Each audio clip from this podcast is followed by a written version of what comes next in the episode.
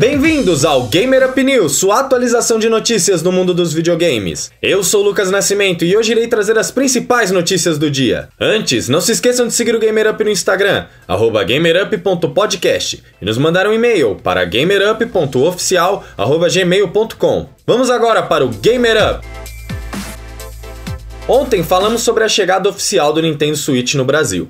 Hoje temos alguns dados de registros na Anatel, que indicam que o Nintendo Switch Lite também chegará por aqui. Também há registros do Pro Controller e dos Joy-Cons, vendidos separadamente. Não houve nenhum anúncio oficial da Nintendo quanto a isso, porém é um bom indicativo. Continuem ligados no Gamer Up para mais informações.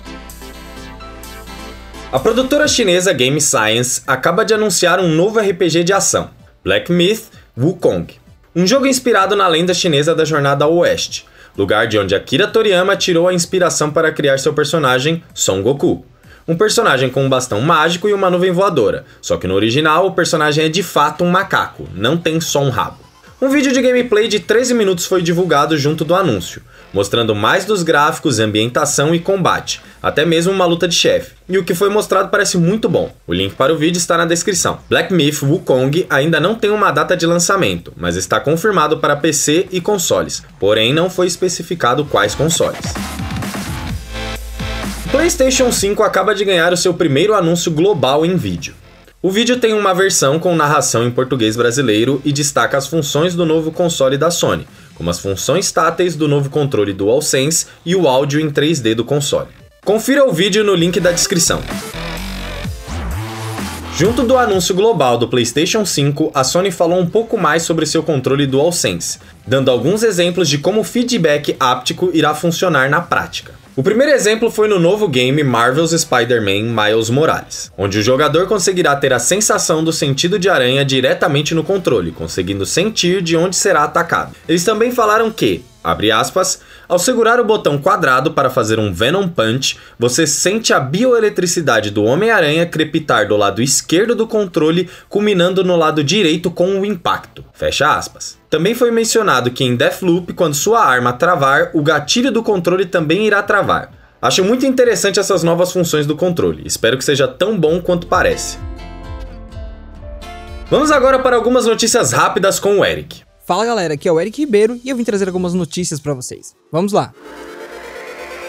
Hitman 3 será exclusivo temporário da Epic Games Store. O game será exclusivo da loja nos PCs por 3 anos. Quem jogou os primeiros dois jogos da franquia poderá levar o seu progresso do Steam para a Epic. A Activision acaba de divulgar uma nova arte de Call of Duty Black Ops Cold War, junto de um pequeno teaser do jogo. O jogo terá novos detalhes no dia 26 de agosto.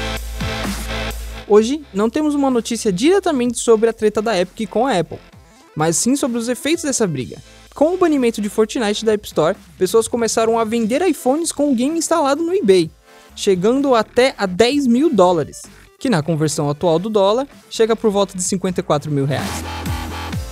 E é isso, de volta com o Lucas agora. Falando ainda sobre a Epic, vamos para os jogos grátis da Epic Games Store. Os novos jogos são Enter the Gungeon e God's Trigger. Ambos estarão disponíveis para download até o dia 27 de agosto ao meio-dia, quando serão substituídos por Hitman e Shadowrun Collection. Lembrando que os jogos estão de graça, uma vez que você os adquira, eles serão seus para sempre. Chegando ao final do nosso programa, vamos agora para os lançamentos do dia. Hoje temos Battletoads para Xbox One e PC, lembrando que ele já está disponível no Xbox Game Pass. Griff Helm para PC e Pastel Blind Karma para PC. Essas foram as principais notícias do dia 20 de agosto. O Gamer Up sai de segunda a sexta às 21 horas, então não perca os episódios que são curtinhos. Aproveita e manda para os amigos. Se quiser que a gente traga mais notícias sobre algum jogo específico ou assunto, manda pra gente no Instagram, gamerup.podcast ou no e-mail gamerup.oficial.gmail.com. Muito obrigado pela sua audiência e até o próximo Gamer Up!